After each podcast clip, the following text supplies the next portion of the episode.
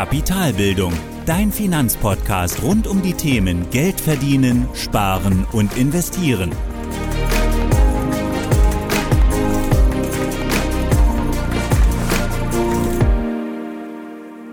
Hallo und willkommen zu einer weiteren Folge meines Podcasts. Ich bin Thorsten von Kapitalbildung und heute sprechen wir über die Entnahmestrategie. Es geht dabei um die Auszahlung während einer Rente, im Prinzip um dann die Rentenlücke zu schließen. Und hier schauen wir also zum einen darauf, welche Fakten und Annahmen du hier brauchst, um die Rentenlücke zu berechnen. Hierzu nutzen wir ein ganz konkretes Beispiel mit ganz konkreten Zahlen. Und zum anderen schauen wir aber auch, wie du dein Geld im Alter entnehmen kannst, also in welchem Intervall, worauf du achten solltest und äh, vielleicht auch entsprechend welche ähm, Zahlen du brauchst, um das Ganze dir anzuschauen. Und wir schauen dabei auch auf die vielleicht schon bekannte 4%-Regel. Dann starten wir direkt mit dem heutigen Thema und schauen zuerst einmal wieder auf die Rentenlücke. Und über die Rentenlücke und auch die korrekte Berechnung haben wir bereits in Folge 16 gesprochen. Da kannst du auch gerne nochmal reinhören. Und für die Berechnung nutzen wir einen wirklich guten Rechner vom Deutschen Institut für Altersvorsorge. Und trotzdem natürlich musst du aber hier auch wieder, wie bei allen Berechnungen bei den Finanzen, gerade wenn es um Berechnungen für die Zukunft geht, immer mit bestimmten Annahmen rechnen. Und das machen wir hier natürlich auch. Die Quelle für den Rechner und auch für andere Annahmen, wie beispielsweise die Lebenserwartung, aber auch einen Inflationsrechner, findest du alles verlinkt im Blogartikel. Also einfach über die Show Notes auf den Blogartikel gehen und da findest du dann alle Links und Rechner zu den entsprechenden Daten, die wir gleich nutzen. Also, was brauchen wir alles an Annahmen und Zahlen? Wir brauchen zum einen die Lebenserwartung in Jahren, also wie alt wirst du, dein jetziges Einkommen, dein Nettoeinkommen, die jährliche Inflationsrate, dann noch sowas wie ja, eine, eine zukünftige Aussicht auf Gehaltssteigerung, im Prinzip dann im Durchschnitt. Also was glaubst du, wirst du pro Jahr an durchschnittlichen Gehaltssteigerungen erwarten oder bekommen?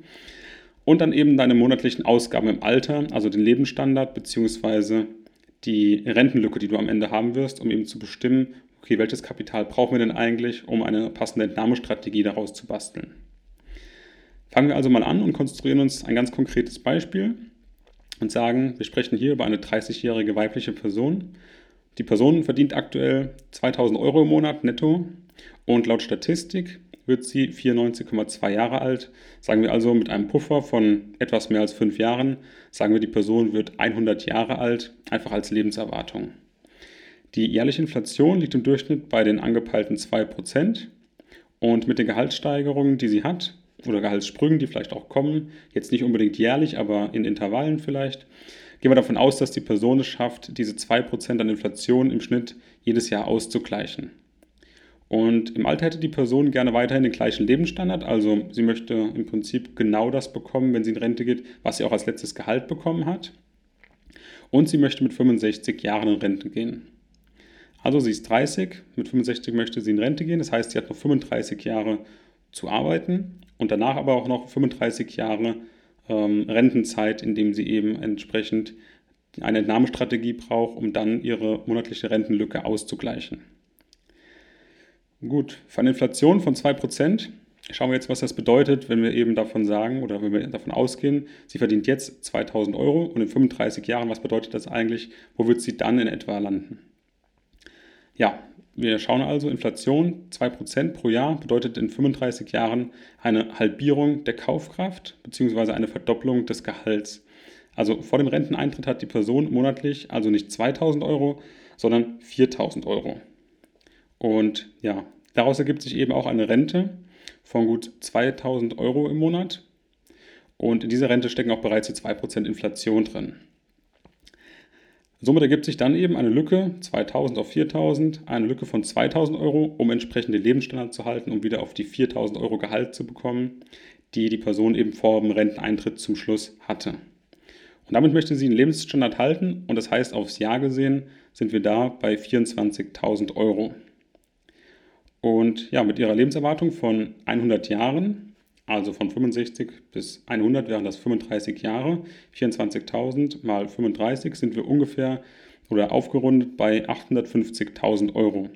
Ohne jetzt nochmal die Inflation nach der Rente äh, zu berücksichtigen, aber einfach um zu schauen, welchen Kapitalstock bräuchten wir denn, um dann einfach die Summe zu haben, um jährlich 24.000 Euro entnehmen zu können. Also 24.000 Euro pro Jahr, das ist die Summe, was die Person oder welche die Person jährlich benötigt, um eben die Rentenlücke zu schließen. Dazu kommt natürlich aber, dass die Inflation die Rentenlücke jährlich in ihrem realen Wert natürlich sinken lässt. Also auch nach der Rente ist natürlich jährlich so, dass dieser Kapitalstock, der dort existiert, auch jährlich zum einen weniger wert ist und zum anderen aber auch, dass die täglichen Ausgaben oder die jährlichen Ausgaben natürlich auch teurer werden, weil Inflation hier zuschlägt. Das heißt also, am Ende sagen wir, wenn sie dann 99 ist oder 100 Jahre alt ist, dann ist es so, dass diese 24.000 Euro von vor 35 Jahren natürlich nicht mehr ausreichen. Trotzdem bleiben wir erstmal mal bei den 850.000 Euro als Kapitalstock, wenn die Person davon ihre Rentenlücke bis 100 schließen möchte. Nur um das Ganze mal zu vereinfachen, zu verstehen, auf welche Summen wir da kommen und was das Ganze eigentlich bedeutet. Außerdem haben wir jetzt noch hier weitere Annahmen nicht berücksichtigt, nämlich den Markt. Und gerade bei der Entnahme sind die aktuellen Kurse natürlich sehr entscheidend, denn es macht definitiv einen Unterschied, ob du eben 24.000 Euro in einer Krise brauchst oder in einem Boom, in einer Hochkonjunktur. Und hier funktioniert die Antizyklik, die wir sonst beim Investieren besprechen oder vielleicht haben wollen, genau andersherum. Das heißt also, beim Investieren ist es so, wir wollen günstig kaufen, also wenn die Kurse unten sind, und wir wollen verkaufen, wenn die Kurse oben sind. Und beim Entnahmeplan ist es aber eben genau umgekehrt. Ähm, da ist es so, dass du natürlich in der Hochphase verkaufen willst und im Tiefpunkt eben möglichst nicht. Also im Prinzip wollen wir immer noch weiter in, einer Hochphase verkaufen, so wie auch bei der Antizyklik beim Investieren. Wir wollen aber eben auf keinen Fall verkaufen müssen, wenn die Kurse unten sind. Und da ist es eben so, dass in einer Hochphase bekommst du natürlich am meisten Geld für deine Anteile und in einer Krise natürlich noch deutlich weniger. Und hier sprechen wir, je nach Krise, je, nach, je nachdem, wie stark die sein kann, von 40 bis 50 Prozent weniger für die gleichen Anteile. Und das gilt es natürlich zu vermeiden und zu schauen, welche Möglichkeit haben wir denn, diese Schwankungen am Markt entsprechend entgegenzuwirken und uns ein Stück weit flexibler zu machen für diese Schwankungen, um eben dort ausweichen zu können, falls wir gerade Geld benötigen für das kommende Jahr beispielsweise und dann aber eben eine Krise kommt und damit 40, 50 Prozent, vielleicht auch nur 30 oder 20, was immer noch recht viel ist, eben dein Geld oder die gleichen Anteile zu 20, 30, 40, vielleicht sogar 50 Prozent weniger verkaufen musst. Und um diese Schwankungen am Markt eben, um dort entgegenzuwirken, brauchst du eine gewisse Entnahmestrategie die einfach dagegen steuert und die dich etwas flexibler macht. Und aus diesem Grund ähm, möchte ich jetzt nicht empfehlen, jedes Jahr die benötigte Summe exakt, sagen wir 24.000 Euro vom Beispiel, zu verkaufen, um dann davon leben zu können. Also diese Strategie so auf Kante zu nehmen, dass du jedes Mal oder jedes Jahr exakt diese Summe brauchst und du vollkommen abhängig davon bist, wie der Markt gerade steht, wo die Kurse gerade stehen. Sondern bereits kurz vor der Rente sagen wir zwei, drei Jahre, einfach schon anzufangen, einen größeren Puffer aus deinem jetzigen Vermögen rauszunehmen und aufs Tagesgeldkonto zu packen. Und wenn dann die Krise kommt, hast du bereits, sagen wir, ein Jahr oder mehr auf der Seite und du kannst schon davon leben. Das heißt also, wenn jetzt die Kurse so stark fallen, dann musst du eben tatsächlich in dieser Krise auch nicht verkaufen zu einem geringen Preis, sondern du kannst erstmal von dem leben, was auf deinem Tagesgeldkonto als Reserve liegt. Und ja, wie gesagt, du musst dann nicht zwangsläufig ganz unten verkaufen, sondern du kannst dich den Markt etwas erholen lassen. Und das gibt dir natürlich ein Stück weit Spielraum und auch Flexibilität, um auf diese Kursschwankungen reagieren zu können. Wie groß diese Reserve jetzt ist, das musst du natürlich selbst bestimmen. Im Prinzip richtet sich die Summe aber danach, wie lange eine Krise dauert. Und wie lange eine Krise dauert, das kann natürlich keiner sagen. Also die kann nach sechs Monaten vorbei sein, vielleicht dauert sie aber auch zwei, drei Jahre oder vielleicht auch länger. Und die Krux an der Geschichte ist natürlich, dass du auch nicht zu viel Geld auf der Reserve haben möchtest, weil es dort eben nicht verzinst wird und eben durch die Inflation jährlich an Wert verliert. Wenn dann eben jahrelang keine Krise kommt und du kannst immer zu Hochpreisen verkaufen, dann hast du eben die Gewinne, die dort am Markt entstanden sind, für dieses Geld, was auf dem Tagesgeldkonto liegt, also für die Reserve natürlich nicht mitgenommen. Und das ist ein Stück weit ja, das Thema, dass du hier Gewinne verpasst. Trotzdem würde ich hier sagen, haben ist besser als brauchen. Also nimm einfach wirklich die entgangenen Gewinne, die entgangenen Gewinne einfach sturch in Kauf und sieh einfach diese Reserve als Absicherung, als Absicherung gegen Krisen, wie eine Versicherung. Wenn nichts passiert, ist es gut, aber wenn etwas passiert, dann bist du gut abgesichert und das ist einfach die Idee dabei. Ich denke, es ist schwer jetzt hier eine Reserve zu geben, also zu sagen, mach das für zwei, drei oder vier Jahre oder für ein Jahr oder für ein halbes Jahr, sondern da kommt es wirklich darauf an, womit du dich wohlfühlst auf der Seite als Reserve Meine erste Idee wäre jetzt, ohne groß drüber nachzudenken, ein Jahr auf Reserve, um eben zu schauen, dass sich die Kurse zumindest wieder ein Stück weit erholen können, auch wenn die Krise etwas länger andauert, dass man zumindest nicht dann verkaufen muss, wenn sie gerade extrem gefallen sind. Dann kommen wir zu einem weiteren Punkt der Entnahmestrategie. Wir haben eben in dem Beispiel von einer Rente mit dem Kapitalverzehr gesprochen. Das heißt also, wir haben die Rentenlücke errechnet unter Berücksichtigung der Inflation und der Gehaltssteigerung und geschaut, welche Summe brauchen wir denn eigentlich, um anschließend den benötigten Betrag jährlich entnehmen zu können, um dann mit 100 Jahren einfach auf Null zu sein. Und das Ganze macht man dann eben auch jährlich so lange, wie gesagt, bis das Kapital aufgebraucht ist. Das Problem an dieser Methode ist aber das Langlebigkeitsrisiko. Ist ein Begriff aus der, aus der Versicherungsbranche. Und das bedeutet einfach, dass dir keiner sagen kann, wie lange du natürlich lebst. Also auch wenn wir jetzt davon ausgehen, eben in der Lebenserwartungsrechnung war es so, dass die Person, die jetzt 30 ist, tatsächlich 94,2 Jahre an Lebenserwartung hat, wir noch einen Puffer draufgepackt haben. Trotzdem kann es sein, dass die Person aber deutlich länger lebt. Und dann ist es natürlich so, dass das sein kann, dass du mit 100 Jahren eben dort vielleicht noch lebst. Trotzdem kann es aber auch sein, dass du eben auch noch vielleicht noch darüber hinaus lebst. Und entweder hast du dann also kein Kapital, wenn du noch älter wirst. Also du hast kein Kapital, aber du hast noch Lebensjahre übrig. Oder der andere Fall, du hast Lebensjahre, die sind leider gezählt, auch vielleicht schon bevor du 100 wirst, und du hast zu viel gespart. Und das ist natürlich aber die weniger schlimme Variante, indem du einfach schon genug Kapital hast, du vielleicht aber früher gehen musst oder vielleicht aber auch einfach noch genug da hast und vielleicht sogar auch älter wirst. Also einfach, dass du den Rest sinnvoll vererben kannst oder aber auch einfach noch einen Puffer drin hast, dass du eben dieses Langlebigkeitsrisiko ausschaltest. Denn ich denke, es wäre auf jeden Fall sehr, sehr schade, wenn du gerade in den letzten Jahren deines Lebens, wenn dir dann das Geld ausgeht und du dann entsprechend sparen musst oder auf andere Hilfen angewiesen bist. Und um das eben zu vermeiden, kommt hier nochmal eine andere Perspektive zum Tragen, wo du vielleicht auch schon dran gedacht hast, nämlich die Rente ohne Kapitalverzehr. Weil wenn wir jetzt bis 65 diesen Kapitalstock angespart haben, dann ist es natürlich so, dass das Geld auch nicht einmalig entnommen wird, sondern es vielleicht auch eben weiterhin investiert bleibt und auch ein Stück weit Rendite bringt. Und für diese Betrachtung, für die Rente ohne Kapitalverzehr, gibt es die sogenannte 4%-Regel, von der ich gerade zu Beginn des Podcasts gesprochen habe. Und die 4%-Regel wurde 1998 von drei Professoren der Trinity University beschrieben. Und in der bekannten Trinity-Studie haben sie eben untersucht, welchen Kapitalstock man benötigt, um davon unendlich lange leben zu können. Und hieraus ist die 4%-Regel entstanden. Und die 4%-Regel besagt, dass du eben von einem Kapitalstock, der investiert ist, immer 4% entnehmen kannst, ohne jemals dein Kapital aufzubrauchen. Jährlich gesehen. Jährlich 4% entnehmen und dein Kapitalstock braucht sich niemals auf. Voraussetzung dafür ist natürlich, dass das Investment in Aktien vielleicht auch breit gestreut investiert ist, also entsprechend auch risikoreich angelegt ist oder beziehungsweise ja je nachdem, wie du risikoreich definierst, aber eben entsprechend investiert ist, also dort auch Renditen oder auch ähm, Gewinne anfallen. Das ist natürlich die Voraussetzung. Und da geht man davon aus, dass in der Regel 4% jährlich an Rendite abfallen. Und die Idee ist dann natürlich, dass die Renditen des Investments eben die Entnahme von 4% jedes Jahr ausgleichen.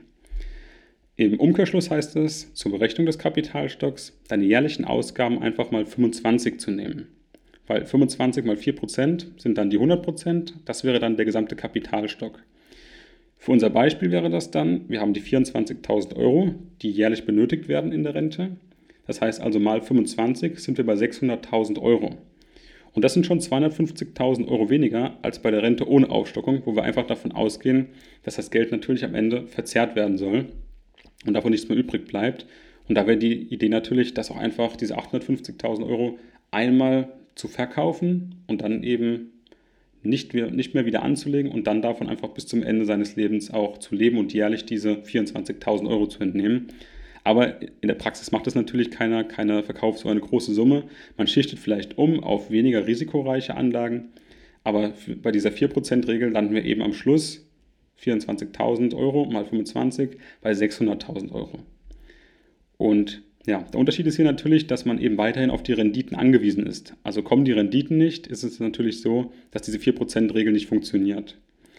Trotzdem ist sie natürlich aus der Vergangenheit her geprüft und aus meiner Sicht auch etwas, worauf man sich vielleicht nicht verlassen kann, aber worauf man zumindest bauen kann oder vertrauen kann. Vielleicht auch mit etwas Puffer zu arbeiten, natürlich wieder, was die Lebenserwartung angeht. ähm, vielleicht aber auch einfach noch mit etwas mehr ähm, ja, Ausgaben zu rechnen in, in der Zukunft und so eben diesen Kapitalstock vielleicht auch noch einen Puffer drauf zu rechnen von 10, 20 Prozent, um das Ganze eben etwas sicherer zu machen. Und da kannst du das eben so weit gestalten, wie du dich sicher fühlst. Übrigens zu den 4 Prozent. Diese Annahme auf der 4%-Regel stimmt auch mit meiner realistischen Renditeerwartung aus Folge 57 überein, in der ich gesagt habe, dass nach allen Abzügen und unter Berücksichtigung der Vergangenheit wir ebenfalls auf realistische Renditen an der Börse mit Aktien von 4% kommen. Also alles in allem reichen unserem Beispiel, wie gesagt, die 600.000 Euro aus. Das stimmt auch überein mit den realistischen Renditen, die ich tatsächlich sehen würde, mit der man rechnen sollte, auch nach Inflation, ähm, aber auch nach Abzügen aller Kosten und auch der Steuer. Wenn wir dann eben mit 4% rechnen, kommen wir dann bei dem Beispiel auf 600.000 Euro. Ich persönlich halte die 4%-Regel für realistisch, deshalb, weil ich es auch genauso sehe und auch als brauchbar. Und es vereinfacht vor allem die Rechenweise. Du hast nicht so viele Variablen, du stützt dich darauf auf diese Studie, auf die Annahmen, die dort getroffen wurden. Und du kannst einfach sagen, wie viel brauche ich eigentlich in Zukunft und sagst dann, das rechne ich mal 25, das ist mein Kapitalstock und vielleicht packst du noch einen Puffer drauf, um noch sicherer zu sein. Und das ist tatsächlich eine schöne, einfache Variante, um das Ganze zumindest sich anzuschauen, wie man eben so einen Kapitalstock berechnen kann, um davon vielleicht auch ein Leben lang leben zu können, ohne tatsächlich das Kapital aufzubrauchen. Trotzdem würde ich auch hier bei der 4%-Regel, wenn du dann zur Rente kommst, mindestens mal eine einjährige Reserve auf dem Tagesgeldkonto einplanen, weil auch hier natürlich die Entnahmestrategie immer davon abhängt, dass du nicht zum schlechtmöglichsten Zeitpunkt verkaufen musst, sondern vielleicht auch dann verkaufst, wenn die Preise nicht ganz unten sind, sondern im besten Fall natürlich, wenn die Kurse oben sind. Ja, das wäre jetzt die Idee zur Entnahmestrategie, das Ganze auf jährlicher Basis zu sehen, ein, eine Reserve sich anzuhäufen, den Kapitalstock zu errechnen durch die 4%-Regel und dann zu schauen, eben vielleicht noch einen Puffer drauf zu packen und dann aber eben zu schauen, ähm, für was macht das denn Sinn oder beziehungsweise wo oder wann kann ich denn dann auch die jährliche Summe ab, abrufen und wie viel brauche ich eigentlich. Am wichtigsten ist natürlich dann zu wissen, was sind denn meine Ausgaben in der Zukunft und das ist natürlich nicht so einfach zu bestimmen. Da hilft aber dann tatsächlich der Rentenlückenrechner und auch nochmal die Inflationsbetrachtung, um zu schauen, wo lande ich denn, also was könnte denn am Ende meine Rentenlücke sein, welche Summe muss ich denn eigentlich haben, um diese dann zu schließen und im Alter auch noch dann ja, menschenwürdig leben zu können. Und damit mit den Infos sind wir am Ende der heutigen Folge und kommen jetzt zur kurzen Zusammenfassung. Also, für Entnahmen gibt es grundsätzlich zwei Strategien. Einmal die Rente mit Kapitalverzehr und dann noch die Rente ohne Kapitalverzehr. Und zur Berechnung des Kapitalstocks eignet sich die 4%-Regel, aber auch der Rentenlückenrechner. Also wahrscheinlich brauchst du dann die Kombination. Wichtig ist dabei aber, dass du vor allem darauf achtest, dass du auch die Inflation berücksichtigst natürlich, denn von aus 2000 Euro heute werden in 35 Jahren dann 4000 Euro, wenn wir von der 2% Inflation pro Jahr ausgehen. Wichtig ist auch noch das Langlebigkeitsrisiko als Thema, das du zumindest betrachten solltest. Es gibt dann einen Lebenserwartungsrechner, den habe ich dir auch in den Link reingepackt. Da kannst du schauen, wie alt du wirst oder voraussichtlich statistisch gesehen, wie alt du wirst und kannst dann entsprechend natürlich einen Puffer oben drauf packen. Und jede Annahme, die du triffst und jeder weitere Faktor verkompliziert natürlich das Konstrukt. Genauso, wenn es darum geht, auch eine Gehaltssteigerung anzugeben oder auch Inflationswerte. Natürlich die ähm, Lebenserwartung, deine Ausgaben ähm, in der Zukunft, aber auch deine Rentenlücke entsprechend, beziehungsweise deine Rente, die du später mal bekommst. All das weißt du natürlich nicht genau. Du weißt nicht, wie lange du leben wirst. Du weißt nicht, wie deine Gehaltsanpassungen aussehen werden. Und genau deshalb bin ich auch ein Stück weit ein Fan der 4%-Regel, um das Ganze ja, zu vereinfachen. Und sie sagt dir recht einfach, welches Vermögen du brauchst. Dafür musst du natürlich aber wieder wissen, welche Ausgaben du in Zukunft haben wirst. Und das ist natürlich die Krux in der Sache, beziehungsweise die Schwierigkeit, genau das zu berechnen und auch dort die Annahmen zu treffen, die am Ende passen. Wenn du natürlich noch etwas mehr Puffer haben willst, kannst du entweder noch etwas oben drauf rechnen auf die fertige Summe von der 4%-Regel oder du rechnest einfach mit 3%. Dann musst du einfach deine jährlichen Ausgaben mal 33 rechnen und kommst auf einen deutlich höheren Kapitalstock, hast dann aber in, im Prinzip 1% Puffer pro Jahr drin an Rendite, den du nicht benötigst. Trotzdem macht es weiterhin Sinn, egal was du vorhast, zum einen das Ganze jährlich zu entnehmen, auf jährlicher Basis die Entnahme zu planen und dann aber auch trotzdem noch eine Reserve auf dem Tagesgeldkonto zu parken und dort einfach hinzunehmen, dass die Inflation jährlich daran nagt, aber einfach für die Krise gewappnet zu sein, dass du eben genau dann, wenn sie kommt und du nicht damit rechnest, auch einen kleinen Puffer hast, zumindest mal über ein Jahr, gerne auch länger. Und dass du dann eben noch ein Stück warten kannst und aushalten kannst und dann nicht zum schlechtesten Preis verkaufen musst oder zum schlechtesten Kurs verkaufen musst. Ja, mit der eigentlichen Name kannst du, wie gesagt, jährlich verfahren und verkaufe eben im Prinzip jedes Jahr so viele Anteile, dass du ein Jahr mit dem Geld auskommst. Das ist die Idee. Und natürlich kannst du auch dann beispielsweise, wenn du siehst oder das Gefühl hast, wir sind jetzt gerade noch mal in einem Hoch, das Jahr ist natürlich noch nicht ganz vorbei. Wir haben erst acht, neun Monate oder vielleicht zehn Monate des Jahres vorbei und du hast natürlich noch Geld, kannst du natürlich dann auch sagen, okay, ich verkaufe jetzt den nächsten Anteil, um dann eben daran anzuknüpfen. Das kannst du natürlich so spielen, wie es für dich gerade Sinn macht, wie du denkst, dass die Kurse gerade stehen. Und ja, am Ende kannst du natürlich auch diese Summe, diesen Kapitalstock, den du ausrechnest, genauso berechnen, genauso viel Puffer einbauen, wie es für dich gerade richtig ist, wie du dich wohlfühlst. Außerdem, was ich auch noch dazu sagen muss, was ich auch ganz wichtig finde, ist, dass du einfach nicht jetzt die Entnahmestrategie in der Tasche haben musst. Gerade wenn du jetzt noch 10 Jahre oder mehr Zeit hast, so wie die Person, 35 Jahre oder auch 30, 20 Jahre, dann kannst du dich einfach damit beschäftigen, wenn das Thema vor der Tür steht, also so zwei bis drei Jahre vorher. Dann kannst du auch vielleicht überlegen, gewisse Teile deines Vermögens umzuschichten, also vielleicht in Anleihen zu gehen, vielleicht in noch breiter gestreutere ETFs, je nachdem, wie risikoreich du jetzt gerade angelegt bist oder dann zu dem Zeitpunkt. Aber es macht eben keinen Sinn, wenn die Rente jetzt schon so weit weg ist, darüber nachzudenken, wie du eben das Geld entnehmen willst. Trotzdem will man natürlich ein Stück weit einen Plan haben, eine Idee, wie sowas funktionieren kann. Und es gibt natürlich auch noch Personen, die jetzt schon deutlich näher dran sind, für die es vielleicht schon eine Rolle spielen kann, eine Entnahmestrategie aufzubauen und da sich eben entsprechend vorzubereiten.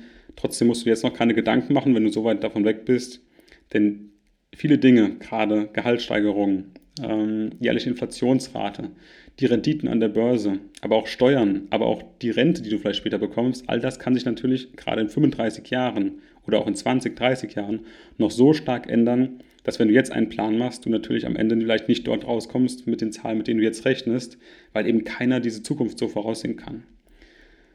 Ja, das zur Entnahmestrategie. Ich hoffe, du konntest wieder etwas mitnehmen. Ich danke dir fürs Zuhören und hoffe, du bist beim nächsten Mal wieder dabei. Viel Erfolg bei deiner Kapitalbildung und bis zum nächsten Mal.